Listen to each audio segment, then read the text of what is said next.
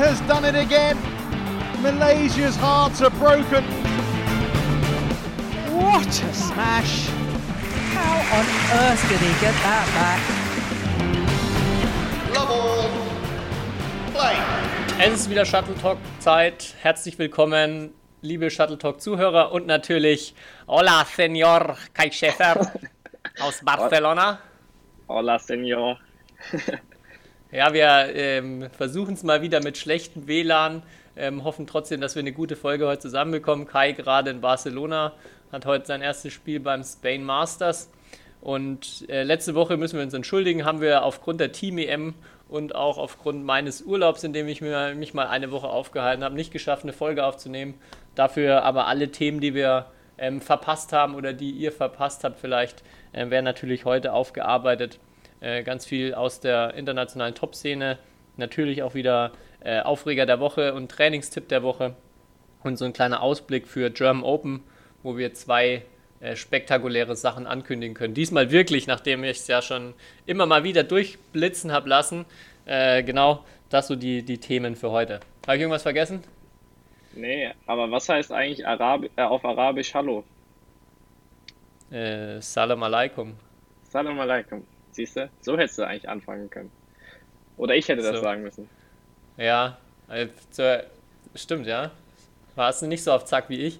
Ähm, wobei, also ich, zur Erklärung, ich war letzte Woche in Dubai und ja, ist sehr viel, schon sehr international. Also ich habe außer in den U-Bahn-Ansagen wenig, wenig Arabisch gehört, ehrlich gesagt. Ja. Ähm, ja. Gut, Ab- starten wir ab- doch. Sorry, Komm, ja?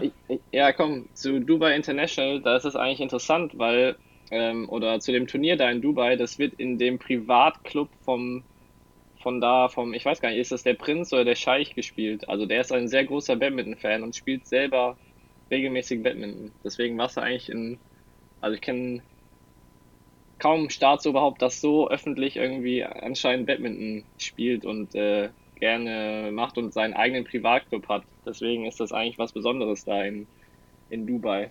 Ja, Bis vor zwei Jahren war ja noch das Super Series Final auch oder World Genau. Tour Final dort.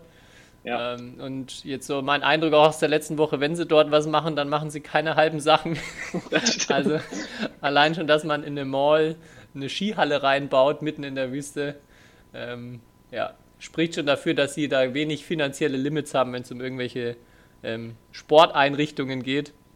Das ist korrekt. Ja, verrückt. Warst du, hast du da mal gespielt, Dubai? Ah ja, stimmt, du hast ja dieses Jahr sogar, äh, letztes Jahr dort Genau. gespielt, ne? Ja, ja. Und äh, da sind dann überall Kameras und man darf sich nicht äh, irgendwie, man muss sich in der Umkleide umziehen, weil es könnte jeden Moment sozusagen der, ich weiß wie gesagt nicht, ob es der Scheich oder Prinz ist, ähm, reinkommen und äh, ja, und da war sehr viel Security, weil es halt, und es wurde sehr, sehr viel auf äh, Ordnung und Sauberkeit geachtet, weil er wohl diese Anlage regelmäßig nutzt. Und ich weiß auch, dass Viktor Axelsen dort schon äh, einige Mal trainiert hat in der Halle. Also er muss auch irgendwie Kontakte da haben. Ja, er überlegt sogar, dass er da hinzieht, habe ich gehört. Also, dass er Ja. quasi dort seinen Trainingsschwerpunkt hinverlegt, weil er öfters Ja. auch mit äh, Nachwuchsspielern dort, ähm, um dort zu trainieren. Ja, vielleicht sehen wir mehr aus Dubai in nächster Zeit in Sachen Badminton. Mal schauen. Ja. Die Top-Spieler haben sie noch nicht. Nee, das stimmt. Haben auch noch niemanden eingekauft. Okay, reden wir über, womit fangen wir denn an? Es gibt so viel. Fangen wir doch mal an mit äh, Team-Europameisterschaft. Ja, gerne. Silbermedaille für die Damen. Kai, was war los? Fünfter Platz bei den Herren. Wo ist die Medaille? Ich dachte, du bringst jetzt eine mit zur nächsten Folge. Ja, das so war auch der Plan, aber wir hatten, naja, Pech kann man nicht sagen. Wir waren halt einfach an fünf gesetzt und dann wird das Viertelfinale gelost und wir haben halt dann doch bei der Auslosung, war ein bisschen unglücklich, dass wir dann direkt auf Dänemark getroffen sind ähm, im Viertelfinale und dann war es natürlich schwer, da eine Medaille zu holen. Äh, Ja. ich, de ich Dänemark- denke, bei jeder anderen Auslosung hätte ich uns auch das Finale zugetraut. Aber gegen Dänemark wäre war es sehr schwer auf jeden Fall in der Ja. Besetzung. Haben die Ergebnisse auch ein bisschen gezeigt, dass Dänemark zum ersten Mal, glaube ich, in der Geschichte ohne Satzverlust ähm, Ja, ja. Europameister wurde. Also war ja dann Ja. auch ab Viertelfinale alles 3-0, 2-0 Sätze. Ähm, ja. Ich habe auch von Wittinghus jetzt gehört, der so ein bisschen darüber erzählt hat, dass er äh, sich natürlich da freut und auch ähm, glücklich ist, aber was ihn so ein bisschen bedenklich macht und was ich mir auch gedacht habe, ist, dass der Unterschied jetzt erstmal zu Dänemark und dem Rest Europas schon echt groß ist und im Umkehrschluss auch äh, eigentlich so Dänemark ja das einzige Land ist, was so wirklich konkurrenzfähig ist weltweit. Also es gibt natürlich noch Ausnahme einzelne Spieler ab und zu, vor allem ist natürlich auch Marien, aber sonst ja. ist es schon echt extrem, dass der generelle Abstand zwischen Europa und ähm, Asien gefühlt immer größer wird erstmal von der von der Masse her. Ja, das ist auch ein Thema, worüber jetzt beispielsweise da in, bei Batman Europe auch viel diskutiert wird, wie man es halt schafft, dass äh, andere Nationen genauso stark werden im Optimalfall. Weil ich glaube, es ist nie gut für eine Sportart, wenn Dänemark wurde jetzt, glaube ich, zum achten Mal hintereinander Europameister oder schon im, oder ich glaube, sie haben jedes Mal gewonnen, seitdem es diese Veranstaltung gibt. Und das ist ja irgendwie nicht gut für den Sport, wenn, wenn du weißt, es gewinnt eh immer dieselbe Nation. Ja. Lass mal vielleicht kurz darüber sprechen, was ist denn so aus deiner Sicht der Unterschied, wenn man jetzt bei der EM Dänemark mit den anderen Spielern vergleicht? Weil ich glaube, oder es ist ja auch so, wenn man so ein Spiel von außen äh, zuschaut, und du hast ja jetzt auch nach deinem Spiel gegen Axelsen geschrieben, dass du eigentlich ähm, lange oder viele Ballwechsel auf Augenhöhe warst, auch gefühlt nicht so weit weg. Ähm, mhm. Das Ergebnis ja dann doch deutlich ist und auch jetzt so generell die Spiele sieht ja nicht so aus, also wenn jetzt Dänemark dann im Finale gegen Holland spielt, dass die, die anderen gar nichts können oder dass, dass es keine Ballwechsel entstehen, aber im Endeffekt haben die anderen halt dann keine Chance im Spiel. Was ist so deine Einschätzung? Woran liegt das? Woran unterscheiden sich so die generellen oder die normalen europäischen Spieler von den Top-Dänen und den Top-Asiaten? Naja, die, ich würde sagen, es ist mir diesmal auch nochmal extrem aufgefallen, die Dänen machen einfach die einfachen Sachen besser und die einfachen Sachen mit viel größerer Konstanz. Mhm. Äh, also es ist nicht so, selbst Axelsen, wo man jetzt denkt, der ist fast zwei Meter groß ähm, und der haut dir die ganze Zeit die Bälle auf die Linie oder so, weil er so einen guten Angriff hat. Nee, der spielt auch erstmal ähm, zehn Kontakte ohne Fehler und auf hohem Tempo natürlich und du musst halt auch erst dann diese zehn Kontakte ohne Fehler spielen können. Und das ist so, das ist, ich sag's auch mal oft, dass es teilweise ganz anderes Badminton ist gegen so Weltklasse Leute als gegen als gegen jetzt so eine 100, Nummer 150 der Welt. Weil so eine Nummer 150 der Welt, das sind so Spieler, die dann halt auch viel schneller irgendwie auf den Punkt gehen. Das heißt, das ist ein ganz anderes Spiel, die Ballwechsel sind kürzer, man muss irgendwie auch ein bisschen anders aufpassen, weil du weißt, ja, okay, der Gegner geht jetzt viel mehr Risiko vielleicht am Anfang. Und so Leute wie Axelsen oder Antonsen ist ja noch extremer, die spielen erstmal mit sehr viel Kontrolle, äh, aber halt mit so guter Starkqualität, dass du nicht viel machen kannst. Und ja, dann musst du halt erstmal einige Kontakte spielen, selber gute Qualität spielen, bis du eine Chance hast, äh, irgendwie Druck zu machen oder so. Also ja, das ist, finde ich, der größte Unterschied. Das finde ich auch so ein Punkt, der mir immer stark aufgefallen ist. Du hast gerade schon gesagt, so die Schlagqualität.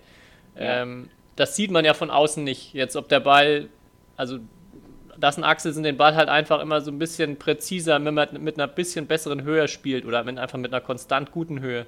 Das merkt man von außen nicht, aber das ist genau das, wie du es jetzt auch schilderst. Man kriegt dadurch keine leichten Chancen erstmal im Ballwechsel. Und man spielt vielleicht, also man kann ja natürlich mit der Einstellung rein, okay, ich spiele jetzt auch erstmal Ballwechsel mit, aber auf lange Sicht kommt man halt meistens dadurch immer auch in eine Nachteilssituation, weil so die die Schlagqualität von den Top-Leuten einfach noch besser ist. Also noch präziser, noch bessere Höhe von den, von den Lifts, noch bessere Genauigkeit jetzt, wenn sie runterspielen. Ja. Und ich finde so aus meiner Erfahrung auch so ein krasser Unterschied, wenn ich gegen absolute Top-Leute gespielt habe, ist, es ist für mich unmöglich zu lesen, was sie spielen. Selbst noch, wenn sie eigentlich schon Zeitdruck haben oder wenn man, wenn man auch mal hohes Tempo gespielt hat, schaffen sie es immer noch, ähm, dass man bis zum letzten Moment warten muss mit dem Start und äh, im Umkehrschluss konnten, konnten sie sehr, sehr gut lesen, was passiert und immer schon gefühlt einen Schritt schneller starten. Ja, ja, also das kommt noch dazu. Ja. Das ist so aus meiner Sicht so die Erklärung vielleicht für Leute, die sich fragen, warum verliert denn der jetzt, obwohl eigentlich immer Ballwechsel entstehen, am Ende dann das Spiel zu 10 und zu 11. So mein Gefühl ist es immer ein bisschen bessere Qualität in den Schlägen und viel besseres, äh, also viel bessere Fähigkeit, die eigenen Schläge zu verschleiern und die gegnerischen Schläge zu lesen und sich dadurch einen Vorteil zu verschaffen. Ja, ja, also wenn du dir jetzt mein Spiel auch gegen Axelsen anschaust, ich kann ja jetzt am besten über mein Spiel sprechen. Äh, ich habe dann halt teilweise also viel mehr äh, Fehler, so Lift hinten ins Aus, halt knapp ins Aus, aber das passiert ihm halt nicht, sozusagen. Und wenn es ihm einmal passiert, dann nicht dreimal hintereinander. Und äh, du weißt ja, wenn, oder man weiß ja, wenn man gegen gute Leute spielt, dann denkt man, ja, okay, jetzt muss ich halt auch genau spielen, weil falls man zu kurz spielt, dann ist sein Angriff oder der Angriff von den Spielern dann doch gut. Ähm, deswegen will man halt auch sehr genau spielen und dadurch entstehen dann halt mehr Fehler und die haben so eine Sicherheit in diesem Grundspiel, das ist echt beeindruckend, ja. Also. Gut. Wollen wir noch über die Damen reden, die ja ins Finale gekommen sind? Ähm, ja. Das wollte ich, wollte ich noch fragen. Warum, weißt du, was mit den ähm, dänischen 1 und 2, also Blichfeld und Kiersfeld war, warum die nicht gespielt haben? Naja, Blichfeld hat ja das Turnier sozusagen angefangen, aber äh, die hat dann jetzt, die war ja vor dem Turnier verletzt am Fuß und hat dann wohl gemerkt, dass die Schmerzen wieder aufgetreten sind. Deswegen, sie spielt auch nicht hier in Spanien. Also, die ist okay. verletzt und Kersfeld ist auch verletzt. Ähm, ja, und Sarah Tügesen war auch verletzt, soweit ich weiß. Also die mhm. aus dem Top-Doppel.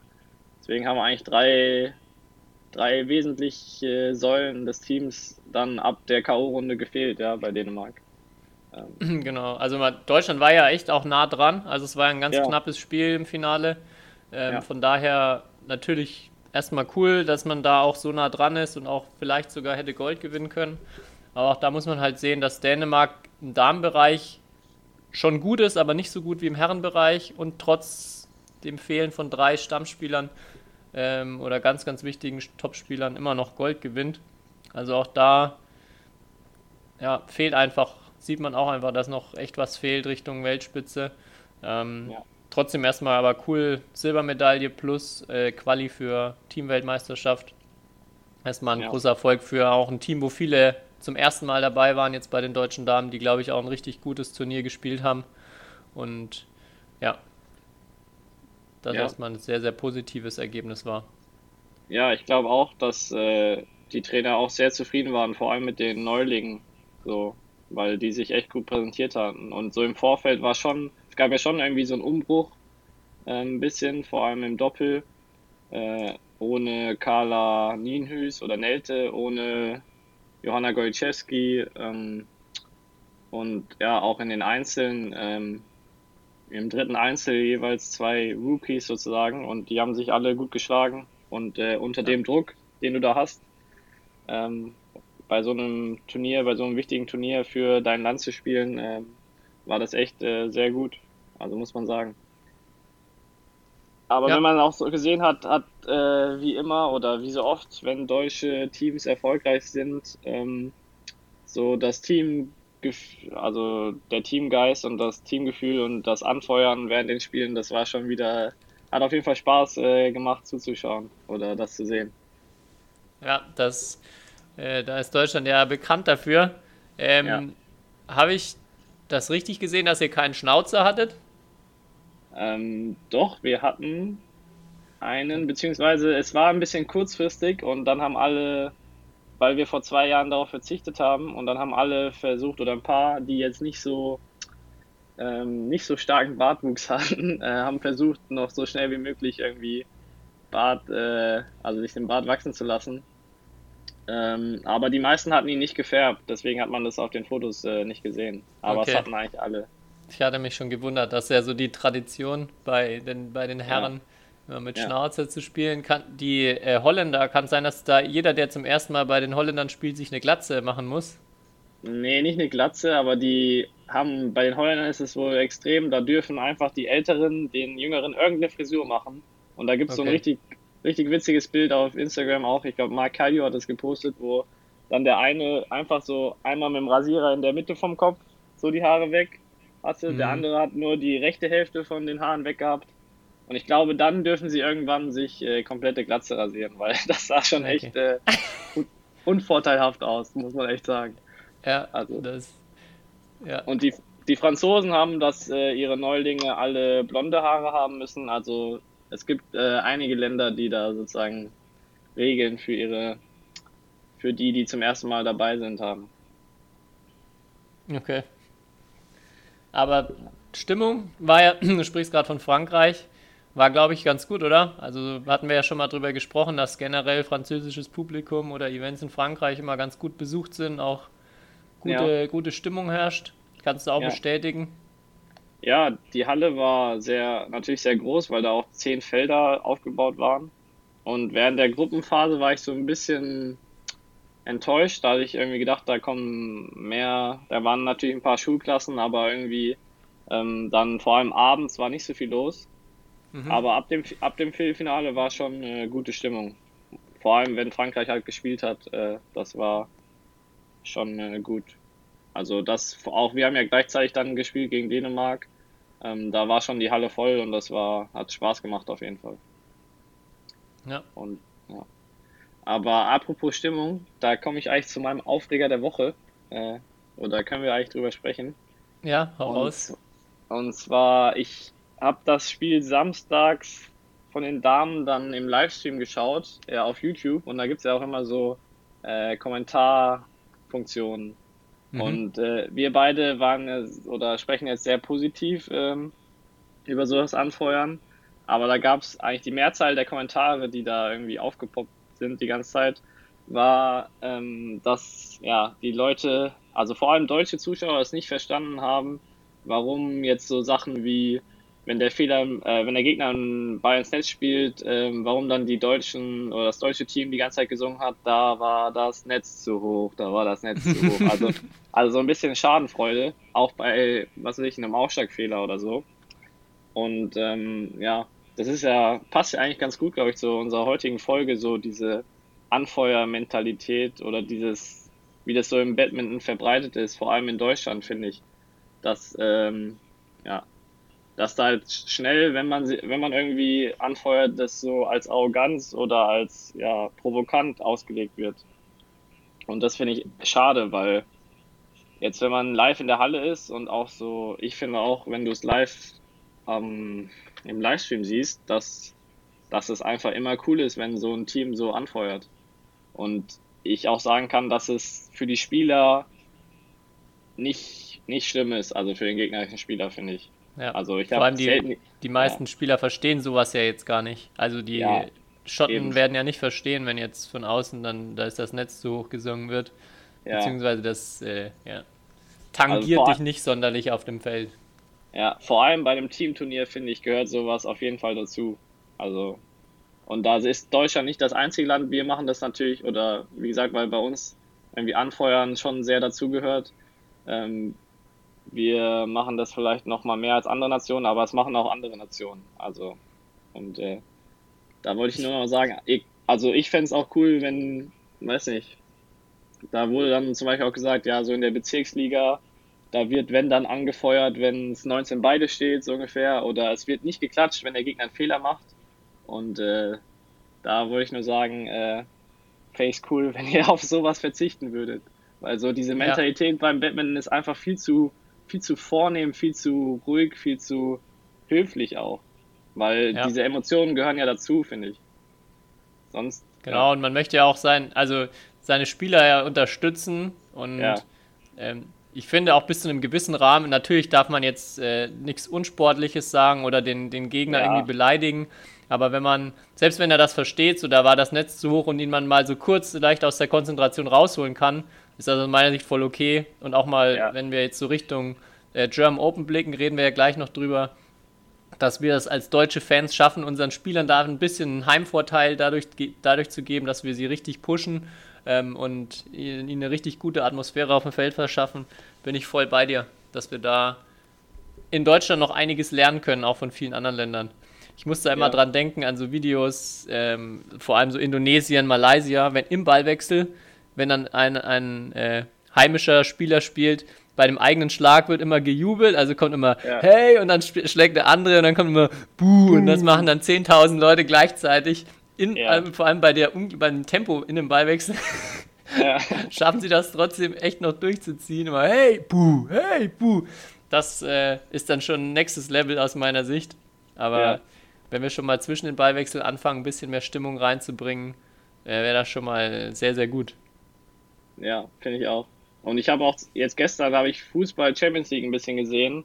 Äh, und wenn dann Neymar einen Fehlpass spielt, dann jubeln auch 80.000 in Dortmund. Äh, auch, auch ein bisschen höhnisch. Und äh, ja, also solange es natürlich im, im Rahmen bleibt und man nicht persönlich beleidigt wird, dann ähm, äh, finde ich das alles komplett in Ordnung. Ja, es sind ja auch dann im Endeffekt Profisportler, die sowas, mit sowas umgehen können und mit sowas genau, umgehen können. Die müssen. verdienen 10 Millionen, da müssen die auch mal sowas aushalten. Selber gesagt. Einer meiner Lieblingssätze. ja, genau. Genau, wenn der, ja. mir, wenn der mir 5% von seinem Gehalt abgeben würde, dann würde ich mich auch jeden Tag ein paar Mal auf den Platz stellen. genau, genau. So die, die ganz, ganz klassischen Stammtischphrasen. Herrlich. Ja. Mit dem Bier auf der Couch, der Chipstüte neben sich. Genau so. Ja. Wir können ja, wollen wir direkt über German Open äh, das noch kurz, also es ja, dauert ja nicht lange, ja. die Ankündigung. Zum einen ähm, sind wir natürlich beide dort vor Ort. Äh, Kai auch als Spieler. Vielleicht, wenn noch 20 Leute absagen, kann, kann ich vielleicht auch noch mitspielen. ich bin auf jeden Fall vor Ort. Ähm, und wir haben äh, geplant, dann dort dieses Mal ähm, auch ein bisschen zuverlässiger als bei der deutschen Meisterschaft eine Live-Folge aufzunehmen, auch in Zusammenarbeit mit den German Open.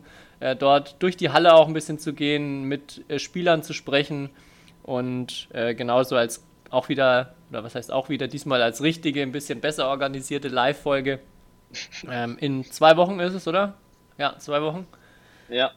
Und jetzt zu dem Thema Fankultur es war ja schon unser Wunsch, wir haben es gerade angesprochen, wir wollen ein bisschen mehr Stimmung reinbringen. Und daher würden wir gerne ähm, von Shuttle Talk Podcast, wir wissen, dass viele von unseren Zuhörern auch in Mülheim dabei sein werden. Und alle, die, die noch nicht un unsicher sind, ähm, sollen sich an dieser Stelle direkt mal ein Ticket holen und auf jeden Fall vorbeikommen, dass wir hier einen kleinen Fanblog organisieren können. Und zwar werden wir ähm, über Facebook und Instagram da jetzt dann so ein paar Aufrufe starten, um ein paar Leute ähm, auch zu bündeln dann für die German Open, dass wir so ein paar gemeinsame Fangesänge vielleicht noch auf die Beine stellen können. Äh, wir, ich glaube, da haben wir schon ein paar sehr gute Ideen. Ich denke, viele von euch haben da auch äh, sehr gute Ideen. Und dass wir es dann vielleicht mal schaffen, bei so ein paar spannenden deutschen Spielen als Shuttle Talk Fanblock dahinter zu, zu sitzen und ein bisschen Stimmung zu machen. Also da ja. sind wir natürlich dann beide auch mit vorne dabei und ähm, genau, ja. wollen das so ein bisschen vorantreiben. Ja, ich finde ja bei so einem Fanblog, der muss sich auch irgendwie, weiß nicht, schon mal so ähm, vom Aussehen her abheben vom Rest. Also ich finde ja, oder wenn ich mich an die letzten Male erinnere, so German Open oder allgemein in der Batman-Halle, da siehst du kaum irgendwelche Flaggen oder sonst was. Also ja ich fände es begrüßenswert, wenn die Leute, die wirklich halt auch für die deutschen Spieler oder die deutschen Spieler anfeuern, dann kann man ruhig auch eine Flagge oder sonst was mitnehmen, weil sonst hast du immer nur diese, diese, diese Klatschstangen da, ja. Genau, diese Klatschstangen. Ähm, aber man kann, glaube ich, auch beim Batman in der Batman-Halle ein bisschen Farbe bekennen. Ich glaube, ja. Das, ja, einen Dresscode werden wir auf jeden Fall auch noch ja. auseruieren mit unseren Fans, dass wir dann äh, da auch uns ein bisschen mehr abheben oder sich der Fanblog ein bisschen abhebt, ja. Ja. Gut. Ja. Ich habe noch zwei Dinge aufgeschrieben, die jetzt noch in den letzten zwei Wochen akut waren. Vielleicht äh, fangen wir mit dem Momota an. Du hast ja sicher ja. auch mitbekommen, der wieder ins Training eingestiegen ist, dann aber ähm, wegen einer doch schlimmeren oder einem Orbiterbruch, also ist glaube ich so dieses die Nasenhöhle oder zwischen zwischen Nase- und Augenknochen, der gebrochen ist und mhm. jetzt operiert werden musste, doch wieder raus und wahrscheinlich drei Monate erstmal ähm, ja, nochmal weg von Turnieren. Was, du, was denkst du mit Blick zu Olympia? Riesennachteil, wird schwierig. Vorteil ist es auf jeden Fall nicht. ja, ähm, aber, aber siehst du ihn immer noch als Top-Favoriten jetzt, trotz so einer langen Pause direkt vor Olympia? Ja, ich denke mal, wenn er so im Mai wieder spielen kann, sehe ich ihn immer noch als Favoriten, weil dann hat er noch genug Zeit. Ich meine, Olympia beginnt Ende Juli. Dann hast du noch zehn Wochen, das reicht normalerweise. Und dann kann er wahrscheinlich auch noch ein, zwei Turniere vorher spielen, um ein bisschen in Rhythmus zu kommen. Da halte ich ihn eigentlich für zu stark, um dass er dann nicht in Form kommen könnte. Und ich erinnere mich auch an Lee Chong Wei. Der ist, ist ja nicht, äh, vor welchen Olympischen Spielen ist er mal ziemlich derbe umgeknickt und hat gar kein Turnier gespielt und es war so. Stimmt, ja. Äh, und er war dann bei Olympia auf jeden Fall in sehr, sehr guter Form ähm, wieder. Ja. Ähm, also ich glaube, ich mache mir keine Sorgen, dass er in Tokio nicht gut spielen wird. Ja. Aber ich, ich glaube auch, dass andere Spieler jetzt äh, sich natürlich, äh, so Leute wie Axelsen oder so, äh, vielleicht äh, insgeheim auch ein bisschen mehr Hoffnung jetzt schon machen, äh, dass er vielleicht doch schlagbar ist. Also ich glaube, ja. die wollen ihn sowieso schlagen, aber ähm, ja. Ich denke, es ist auch so ein bisschen eine mentale Sache, also ja. genau wie du es ansprichst, was helfen kann, wenn man so bisher spricht halt eigentlich alles für Momota und wenn man dann, keine Ahnung, wie Axelsen noch so ein, wie viel, zwölf Spiele, zwölf Niederlagen gegen ihn hat, und man ja. weiß, er arbeitet jetzt immer noch weiter hart, will sich immer weiter verbessern, dann denke ich nochmal eine andere Ausgangslage, als jetzt zu wissen, okay, er geht jetzt auch mit nicht der idealen Vorbereitung rein. Kann durchaus äh, dann auch so ein bisschen psychologischen Unterschied machen. Ja. Zweites Thema, was ich mir noch. Oder hast du noch was zu Momota? Nee. Sonst, ähm, wir hatten ja. Hatten wir über Coronavirus schon gesprochen bei der letzten Folge? Oder war das da noch gar nicht? Ja, so ein bisschen. Ich hatte ganz am Ende ähm, äh, so ein bisschen drüber gesprochen, aber nicht wirklich. Wir haben ganz kurz nur drüber gesprochen. Das war ja. wie immer so das, das letzte Wort. Ah ja, okay. Das, das kurze letzte Wort war das. Dann, dann jetzt ein bisschen, bisschen länger drüber.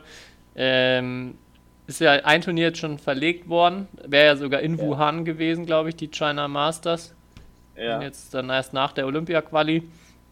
Und ähm, ja, ganz, ganz viele Spieler jetzt schon ab, also immer äh, zurückgezogen worden, abgemeldet worden aus, äh, aus China, aus Asien. Weißt ja. du was von German Open in zwei Wochen? Da sind ja alle Top-Chinesen eigentlich auch gemeldet. Äh, ich weiß nur, dass German Open, glaube ich, noch nicht eine Entscheidung gefallen ist. Also jetzt hier in Spanien haben sie ja alle abgesagt auch. Ähm, mhm. German Open weiß ich nur, dass da, ja, äh, da gibt es ja dann so Institutionen, die dann auf einmal ins Spiel kommen, wie irgendwie Gesundheitsamt und so, dass ähm, da auf jeden Fall auch die Ausrichter irgendwie im Austausch sind, weil wenn jetzt Team, das Team aus China kommt, dann sind es ja 40 Personen. Äh, und ähm, ja, wie das da gehandelt wird, ähm, da habe ich noch nichts gehört, außer dass sie halt sich schon darüber Gedanken machen. Aber ich glaube, die entscheidende Frage ist, ob die Chinesen irgendwie, also einfach raus aus China kommen. Ja, ähm, schon ein krasser ich, Einschnitt in die Olympia-Quali auch, wenn man jetzt mal weiterdenkt. Ja, was ich aber irgendwie komisch finde, weil in meinen Augen, was spricht denn dagegen, einfach sie zu testen? Ähm, und wenn die Tests halt negativ sind, dann würde ich an ihrer Stelle halt irgendwie aus China halt erstmal raus in ein anderes Land. Und dann ist ja, weiß nicht, dann ist ja die Ansteckungsgefahr wieder viel geringer. Also das ist ja irgendwie, irgendwie komisch, finde ich. Ja, so ganz. Also ich habe jetzt durch äh, letzte Woche im Urlaub auch nicht so viel mitbekommen, aber mein Eindruck ist irgendwie auch, ich, ich kann das, das ganze Virus irgendwie nicht so wirklich einschätzen, wie, wie ja. viel da jetzt, wie schlimm es vor allem jetzt auch in Wuhan, wo es ausgebrochen ist, ähm, ist. Also es ist ja scheinbar schon sehr, sehr ernst dort und wie viel man dann von den chinesischen Medien dann immer hört, beziehungsweise wie richtig das ist, was man von den chinesischen Medien hört. Mhm. Ja, das finde ich immer schwierig einzuordnen. Aber es ist ja, schon ein krasser klar. Einschnitt auch jetzt in die Olympia-Quali. Also wenn man noch ja. weiter denkt, wenn man jetzt sagt, nach German Open ist direkt All England, ähm, ja. danach noch Swiss Open, also ganz, ganz viele Punkte, die eigentlich nochmal vergeben werden. Und wie geht man jetzt damit um? Weil ja, also ich glaube, der Weltverband hat ein bisschen Glück halt, weil es sozusagen ein Land wie China betrifft, wo die meisten wahrscheinlich jetzt schon durch ihre Punkte qualifiziert sind. Aber es gibt ja auch sozusagen internationale äh, Kämpfe und auch sonst, es geht um Setzplätze, also das ist schon irgendwie genau. ähm, schon nicht so unwichtig, das Thema, ja. Und ja, das war ja auch, wurde ja auch zum Thema gemacht, also in der Süddeutschen Zeitung ist sogar ein Artikel ähm, erschienen, genau über das Thema, über Badminton, ähm, ja. Und äh, das ist auf jeden Fall, also ich kriege ja auch die ganze Zeit immer Mails und da steht, dass der Weltverband es auf jeden Fall halt weiter beobachtet, die Situation, dass ähm, es halt schwer ist, irgendwie generelle Entscheidungen zu fällen, sondern immer von sozusagen täglich neu bewertet wird, ähm, wie sich das entwickelt. Ja. Aber ja. Aber sollte jetzt die, das chinesische Team jetzt gar kein Turnier mehr spielen können, wäre es irgendwie schon eine extreme Wettbewerbsverzerrung. Auf jeden Fall, ja. Weil allein hier in, hier in ähm, Spanien haben, glaube ich, im Damen 1 irgendwie elf Spielerinnen abgesagt im Hauptfeld von, zwei, von 28, also die ja direkt im Hauptfeld sind. Und es wurde nicht neu ausgelost. Und so, sowas verändert ja so ein Turnier extrem. Also, Ich müsste Ja. eigentlich mal gucken, wie viele Chinesen im Herreneinzel drin sind bei German Open. kann, ich, kann ich auf jeden Fall mal meinen Schläger mitnehmen. ja, ja, ich will auch keine Namen nennen, aber in Mülheim gibt es auch schon welche. Die stehen wahrscheinlich vor dir noch in der Warteliste. Die hoffen auch auf ein Einreiseverbot für chinesische Spieler, damit sie, damit, damit sie noch ins Spiel kommen. Äh, Ja, Aber ja, für den Sport, glaube ich, wäre es besser, wenn, wenn das chinesische Team äh, aufkreuzen würde. was willst du mir jetzt gerade sagen, Kai? Das war, das war jetzt natürlich nicht auf dich, weil dein, dein, dein Original war Denker Smash, den wollen natürlich bestimmt auch einige Zuschauer in, in Mülheim sehen. Da gehe ich Aber- auch fest von aus, ja. Äh, Aber Okay. ich weiß nicht, ob, ob Chen Long nicht vielleicht doch noch eine größere Attraktion wäre als du. Ich habe noch nie gegen ihn verloren. Und ich habe genauso viele Olympiasiege wie Li Chongwei. Ja, stimmt. Also müsst, müssten ja dann schon mal äh, aufpassen, ja. Ja, aber Gut, ich, Spaß ich, beiseite. Ich, ich träume Ja. ja eigentlich, du, du musst schon hoffen, dass Chen Long kommt, weil ich träume ja dann davon, dass du dann dein ähm, geniales äh, Bild von ihm äh, mitnimmst und ihr dann zusammen mit dem Bild ein Foto macht. Also Boah, ja wenn er mir das signiert. Ja. Deswegen. Das, wär, das stimmt, das wäre ein Traum, ja. Da Ja. musst du mir noch mal dran, musst mich nochmal dran erinnern, dass ich das mitnehme, äh, wenn, er, äh, wenn er kommt. Ja. Nee. Gut, Trainingstipp der Woche. Ja, Hau oh, raus. Den, hätte ich, den hätte ich eigentlich bei der EM, äh, als wir über die EM gesprochen haben, haben wir eigentlich schon ein bisschen über das Thema gesprochen. Und zwar, du hast ja den Tipp gegeben, man soll mehr Lifts üben. Ähm, ich habe vorhin schon gesagt, man, äh, das ist ein großer Unterschied, dass man mit, äh, perf also eine sehr gute Liftlänge hat, da wenig Fehler macht und Kontrolle hat. Und ähm, ist ja auch so bei uns zum Beispiel, wenn ein neuer Ball, also man wechselt den Ball, der neue Ball ist irgendwie ein bisschen schneller als der davor, ähm, dann ist das Gefühl wieder anders. Und mein Trainingstipp wäre jetzt ähm, an alle, auf jeden Fall mal mit zu schnellen Bällen und zu langsamen Bällen trainieren, weil ähm, jedes Spiel anders ist. Irgendwie, die Bedingungen sind immer anders. Ihr kennt es wahrscheinlich, äh, manchmal sind die Bälle schnell, manchmal langsam. Manchmal kann man sich mit seinem Gegner nicht einigen, wie geknickt wird. Ähm, aber wenn du Kontrolle hast mit zu schnellen Bällen oder zu langsamen Bällen, dann ja, ist man, glaube ich, auf solche Situationen besser, besser eingestellt. Und deswegen Mhm. ruhig mal die Bälle extra zu schnell machen im Training. Würde ich jetzt als Tipp, wäre mein Tipp. Sehr guter Tipp, ja. Ja. Ja. Und, Und, das ist auch was, was wir, ähm, mit dem wir arbeiten. Ähm, ja. Auch jetzt Ja. so ein bisschen als Fazit von dem Turnier auch. Ähm, ja. Also, kennt man ja deswegen. genug, die, die Leute, die, wenn der Ball mal ein bisschen zu schnell ist, nicht mehr damit spielen können. Und im Training Ja. muss er immer perfekt sein und dann passt im Turnier überhaupt nicht. Ja, sehr guter Ja. Tipp. Ich habe jetzt so gerade, passt auch vielleicht ein bisschen dazu, wenn nochmal mit Rückblick auf Lift trainieren, ähm, was man ja erstmal auf Zuwurf machen kann. Aber da vielleicht noch ein Tipp. Äh, wenn man zu, der Zuwerfer nach jedem Wurf irgendwie ein paar Zentimeter nach links, rechts bewegen, immer den Wurf mal ein bisschen variieren, weil genau das natürlich im Spiel auch passiert. Der Ball kommt immer aus ein bisschen anderen Winkel, kommt mit ein bisschen anderen Geschwindigkeit. Und dann vielleicht am Anfang, wenn es nur um die reine Bewegung, um das Bewegungslernen geht, okay, dann immer aus dem gleichen, auf den gleichen Fleck werfen, aber danach dann äh, da ein bisschen Variation reinbringen, weil sonst ähm, wird, mal, wird der Übertragen nicht so groß sein. Also mal ein Ja. bisschen rumlaufen als Zuwerfer oder Zuspieler ist vielleicht noch als kleiner Bonustipp obendrauf. ja, sonst ist es auch ein bisschen langweilig, nur auf einer Stelle zu stehen. Ja. Machst Ja. du nie, Ja. oder? Nee, mach ich nicht. Ja, ja, nee, gute, gute Anregung nochmal.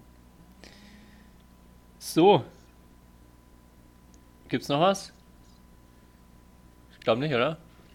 Nee. Waren die, die Dinger, die wir uns vorgenommen haben, haben wir Ja. gut durchgezogen. Wir können noch über den Folgennamen kurz sprechen. Ja, ich wäre für, da war das Netz zu hoch. Okay. Oder, Ja, bin ich einverstanden. Ja. Da war das Netz zu hoch. Folge, wie viel, wie viele Folge sind wir eigentlich schon? 17, 18? 18 oder 19, glaube ich. Okay. Ja. Gut, da war das Netz so. Dann machen wir, machen wir Schluss, oder? Haben wir mal ein bisschen eine kürzere, knackigere Folge. Ja, Äh, vielleicht gefällt es den Leuten. Wenn nicht, schreibt uns dann machen wir das nächste Mal wieder länger. Ähm, Ja. Eigentlich hätten wir noch fünf Fragen gehabt, aber Kai hat es natürlich verbummelt, bei seinem ganzen Turnierstress fünf Fragen aufzustellen. Ähm, kommt dann das nächste Mal wieder mit dran. Und ja, dann darf ich mich von euch verabschieden. Wir hören uns nächste Woche wieder und sehen uns dann hoffentlich in zwei Wochen in äh, Mülheim. Das heißt, hier wirklich nochmal für alle, die noch keine Karten haben, holt euch Karten. Es ist ein mega geiles Turnier. Es ist, glaube ich, äh, mit Abstand das, äh, ja, von der Aufmachung her, von den Spielern, die dort kommen, das ähm, Beste, was man hier in der näheren Umgebung oder generell in Deutschland finden kann. Und genau, schaut vorbei, schreibt uns Anregungen, Fragen, Wünsche für kommende Folgen. Und jetzt wieder der Versuch, das letzte Wort an Senior Schäfer zu übergeben. ja Mist. Ich, ich hatte mir als letztes Wort eigentlich eine Frage an dich überlegt, aber es macht ja gar keinen Sinn. Ich wollte dich, ich wollte dich eigentlich fragen, ob du heute für mich bist oder für deinen Teamkollegen, Mischa Silberman. Aber du kannst ja einfach nicken und ich, ich sag das dann unseren Zuhörern. Das ist Also jetzt die so. ideale Möglichkeit, dass, dass ich nichts mehr sage. Okay, ja. Ja, gut. Aber ich freue mich schon auf unsere nächste Folge. Ähm, wenn ich dann während meines Turnierstress äh, trotzdem Zeit finde, mich mit dir zu unterhalten. Okay. Ciao. Ciao. History is made. Lin Dan has done it again. Malaysia's hearts are broken. What a smash! How on earth did he get that back?